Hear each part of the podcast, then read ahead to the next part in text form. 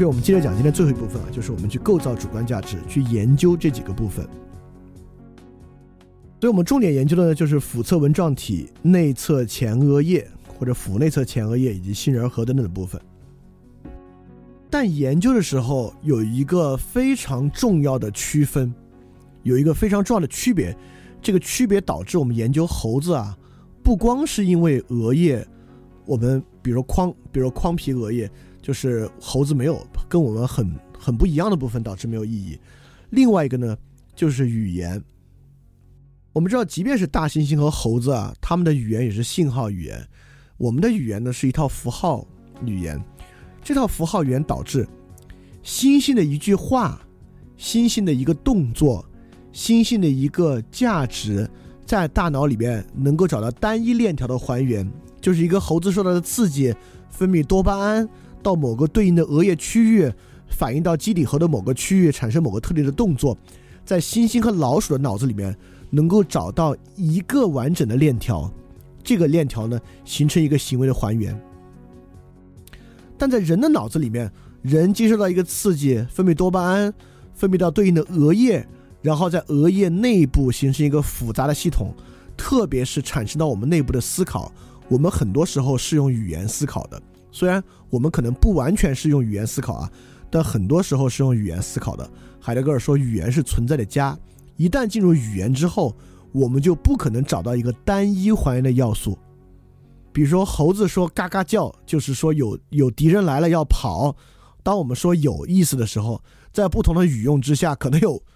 无数的意思。我们可以遇到新的语用，用有意思这个表述来表达，它在对应所有不同的东西。所以，我们是不可能找到一个单一还原路径的。这是研究神经科学非常非常难的一个部分啊！这也是在。介绍接下来的实验之前要说的一点，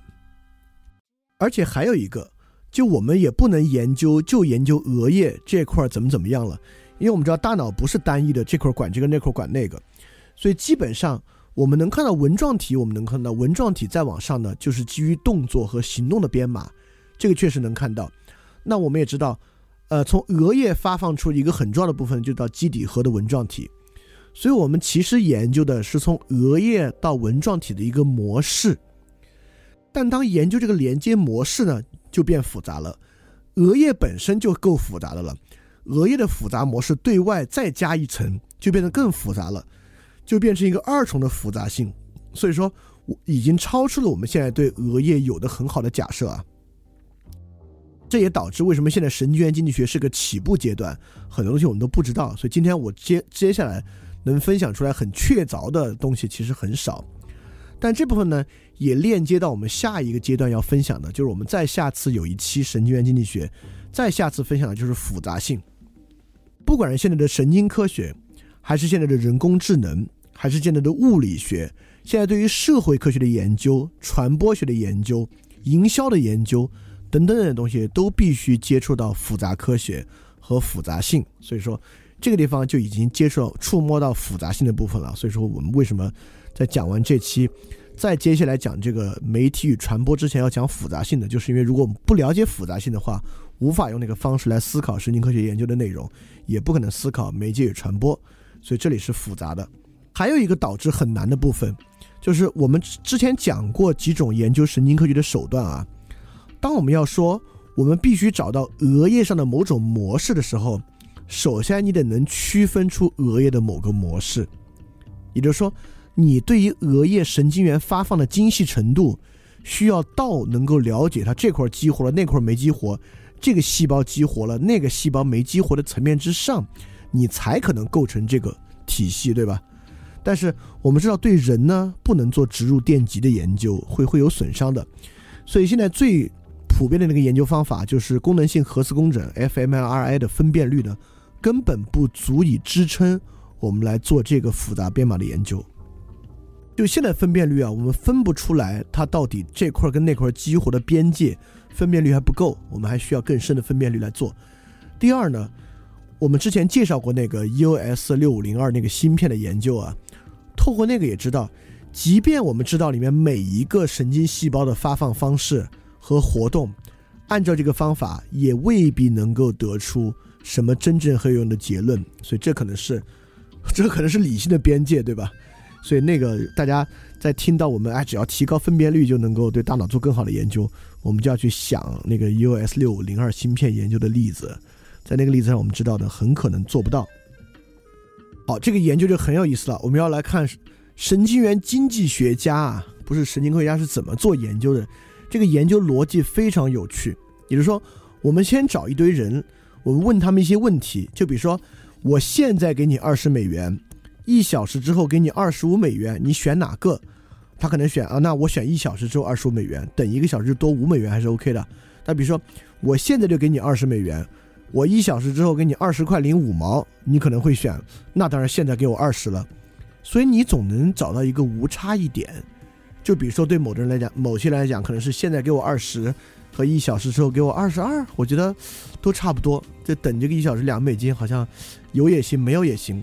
那这个东西呢，我们又找到了一个无差异点。基于无差异点的上下，我们是不是可以构造出一个曲线？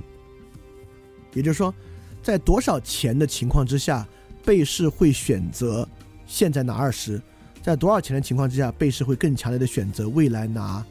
更多。因此呢，我们可以基于被试的回答得出一个决策下的贴现率曲线。大家要记得这个贴现率哦。这个贴现率是基于你过去的学习得出的一个贴现率，所以说我们就拿这个贴现率曲线，同时来去看这个，也就是我们已经得这个数理结构了啊。我们在问他们这个问题的时候呢，同时做 fMRI 的扫描，来看大脑有没有哪个部分的激活状况与这个贴现率的曲线线性相关。你看啊，只要它线性相关，说明什么？如果它线性相关。说明，因为这些部分是受多巴胺刺激的，说明在问到这个问题的时候，在不同选择情况之下，多巴胺的发放率与这个曲线线性相关，因此符合之前那个多巴胺假设。那个多巴胺假设呢，又是从期望效用理论里面推出来的，因此它某种程度上补充了期望效应理论，是这么一个逻辑。好，在做这个，在做这个发现呢，哎，我们确实发现有两个部分跟它线性相关。当然，no surprise，就是刚才那两个，一个是内侧前额叶皮质，一个是腹侧纹状体的这个神经活跃程度呢，与这个贴现率曲线线性相关。因此，很可能我们在进行这种计划的时候呢，在使用这样的脑区。在这里，我必须说一句啊，刚才那个做一个实证科学啊。刚才那个多巴胺的假设是一个非常非常好的假设，做一个实证科学。现在这个假设不是，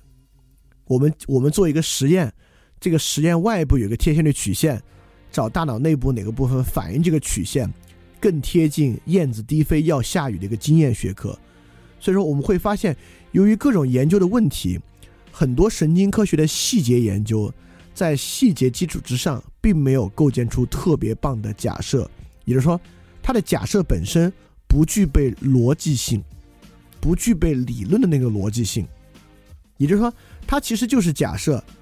我们假设人是在一个脑内的贴现率曲线的基础之下指导他的选择。那么呢，我们就来看脑内哪块呢，跟这个曲线一样被激活。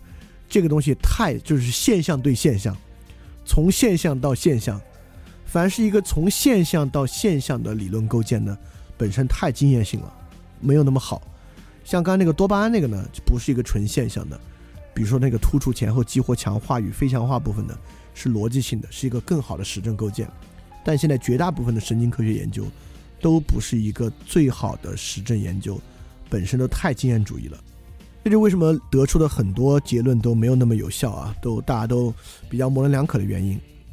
那同样的逻辑，我们可以在这个眶额皮质中找到。我们刚才也讲过，这是前额叶皮质一个非常重要的，就是图中绿色点亮的部分，就是你的眶额皮质，在你眼眶后面一点点的部分，就这块的前额叶皮质非常重要。这个部分科学家找到了猴子眶额皮质中的一个单一表征，就是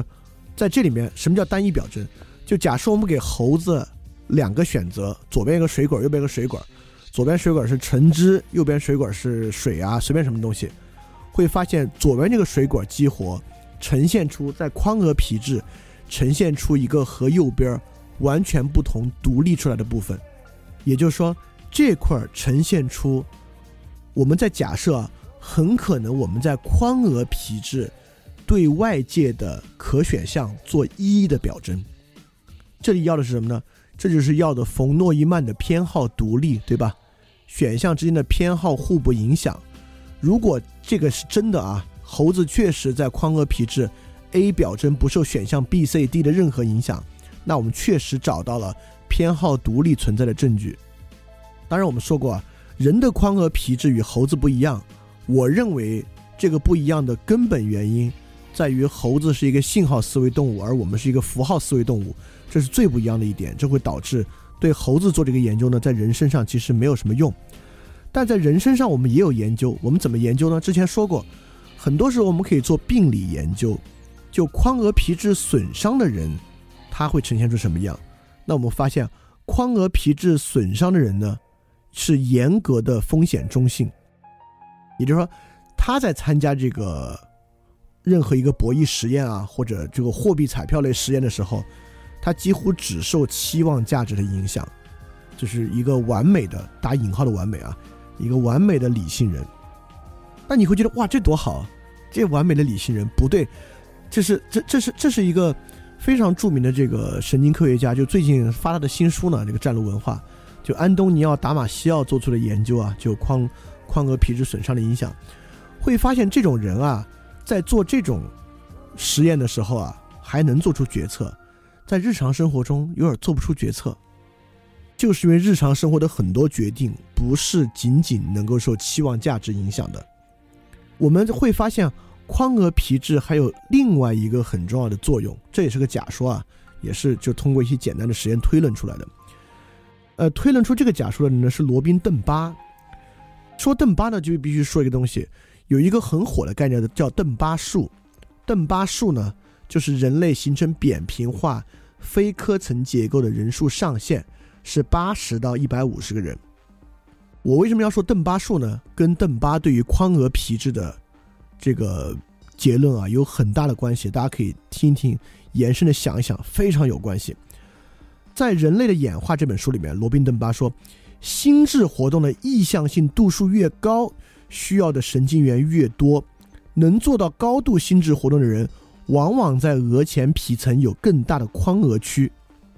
也就是说，意向性的度数越高，这个人的眶额皮层越大。当然，意思说的是它的相关性了。什么叫意向性度数高？我们之前说过一个凯恩斯选美理论，凯恩斯选美那个问题。就是我们在说行为经济学第一期应该就讲了凯恩斯选美问题，也就是说，我们还记不记得我们在群里做过实验？就是大家猜啊，大家平均数的三分之二，大家各猜一个数，猜平均数的三分之二是多少？你第第一度猜呢猜三十三对吧？第二度猜呢猜二十二、十五，越来越往下，你能每往下想一层，说明你的意向性度数越高，也就是说，宽额皮脂越厚，跟那个猴子是不是很像？你能够把一个东西当做单一客体，想象它与其他东西发生交互的可能性越高。你想出一三十三，把三十三摆在那儿，再想出一三十三情况往下的，再往下往下，你的宽额皮质可能对于短期强化学习的价值编码特别重要。只有这样的人才能够实质性的想象，跟真实的人展开博弈，把其他人带入进来进行运算的过程。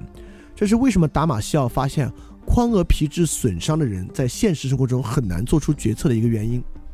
所以说，在这里我想说另外一个部分啊，就是，呃，我会发现神经科学的研研究啊，必然性的需要语言学、哲学、社会学才能够对它进行好的。你看，就我们过去认为科学家就科学家，科学家就靠科学就行了。我们后来发现科学家不行，为什么不行？就是我们刚才说那个实证理论，实证理论不是一个闷在实验室里做实验就能够做出来的。实证科学一个非常重要的部分是你在做实验之前那个理论假设的构建。我们会发现，也别我们，至少我会发现吧。我经常看的一些论文，我认为这个论文水平不高，花这么多钱做这个东西，其中很大的问题就是，就就这个假设，这假设也太糟糕了。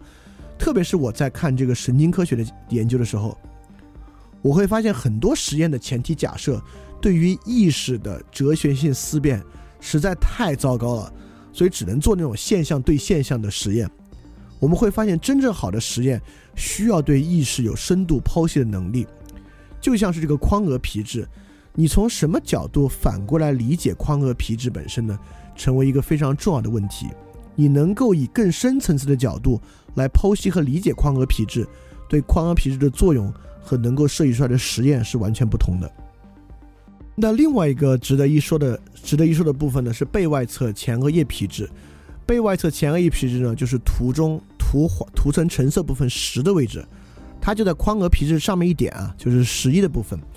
这个背外侧前额叶皮质啊，是一个比眶额皮质可能作用会更广泛，因为它面积大。更广泛的部分，而前额皮质这部分呢，确实是大脑进化中最晚的区域，在发育过程之中的也晚，很多其他部分在人的很早期就已经发育完善了。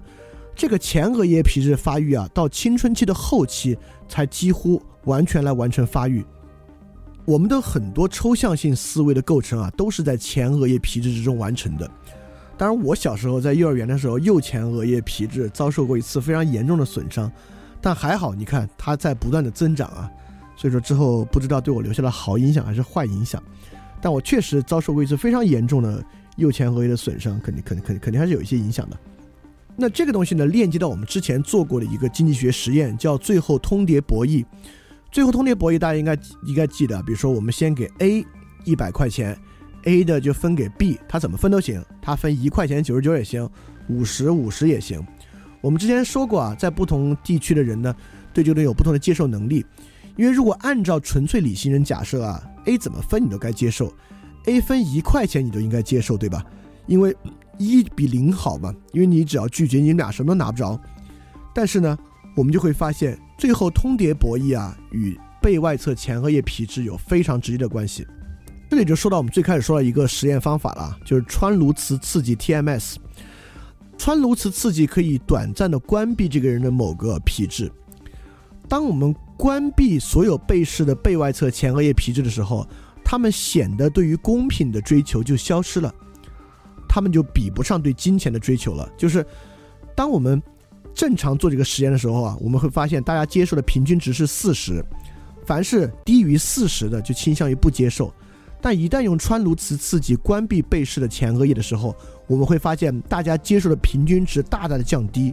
到几块钱他们都能接受。所以说，透过这我这个我们会发现，确实我们可以可不可以这么做一个还原？至少说，人对于公平的追求过程，背外侧前额叶在里面扮演了一个非常重要的过程。因为这个实验是零六年做的啊，这个实验里面我们确实发现，它对这个东西有决定性的影响，对这个。对这个最后通牒博弈产生了一个相当决定性的影响，所以我们能够去找到这样的一个根据。所以现在我们认为背外侧前额叶皮质与自我控制等等高度相关。有人说它与这个道德高度相关，有人说它与自我控制高度相关。其实说自我控制呢，就在两个方面都更好。第一个方面呢，更接近一个。神经科学的范畴，因为神经科学不会有道德，对吧？道德是一个人本体论的范畴。神经科学范畴呢，可以说自我控制。而且，如果你们看过亚里士多德的《尼格马可伦理学》啊，会发现亚里士多德对于道德的理解的最基础的，也就是自我控制。所以，在这个道德形成机制之上，说背外侧前额叶皮质与自我控制相关呢，也是一个更好的描述。当然，背外侧前额叶还有很多很多的功能。对于其他功能的介绍呢，我们就是下一期就非常重要了。就是说，背外侧前额叶，当我们说到自我控制的时候呢，因为对背外侧前额叶皮质还有一个说法是它与延迟收益相关。当我们说延迟收益的时候呢，它还是一个非常传统的新古典经济学的一个理论，我们就可以用收益的贴现来算，对吧？当我们说自我控制的时候呢，它似乎已经超出了经济学的理论范畴。但如果我们要真正理解经济学呢？理解这个就很重要，也就是说，从价值运算到社会脑的部分，当我们做一个经济决策的时候，其中很大的一部分在于与其他人合作，包括你看，我们想用经济学回答的一个很根本的问题，就是在零和博弈里面合作如何可能？因为在所有零和博弈里面，我们都应该做纳什均衡，就是给对方一分钱也不分，或者说就是不合作，对吧？但在实际实验里面，囚徒博弈我们合作，最后通牒博弈我们给对方分钱。在信任博弈有催产素的情况之下，我们还给对方分了好多钱。因此，这些东西我们要回答的是：为什么人不理性采用纳什均衡去做不合作和零零的这个区分？这就涉及到以社会脑的方式来回答的问题。那这一期呢，我们是在上一期的基础之上，把这个期望效用理论往下推了一大步，来看高于基本脑区啊，进入到一个更复杂情况之下，怎么样用神经元经济学的方法开展研究。那下一期呢，我们主要介绍就超出这些的范畴，来看神经元经济学怎么从社会脑人与人的关系角度来构造它的理论和研究的部分，也是我们这个行为经济学最后的一个部分。那今天的就到这里，感谢大家时间。大家，我们希望下周我们继续一起来学习。大家要记得敢于去相信。狗年的翻转电台，希望大家可以分享节目，让更多的人加入我们一起来学习。因为我觉得这个事情很重要，尤其在最近发生的很多事儿之下，有同学问我有什么看法，我的看法就是只有更努力的做这个事儿了。然后今天我把打赏的开关也开了，如果你 OK 的话呢，可以打赏一些，应该能够帮助我把这个事儿做得更好吧，能够有更多的资源来使用起来。那么呢，非常感谢你，希望我们能够一起学习，这肯定是一个非常长期的事情，我也会长期的把这个事儿做下去。谢谢你，要记得敢于去相信。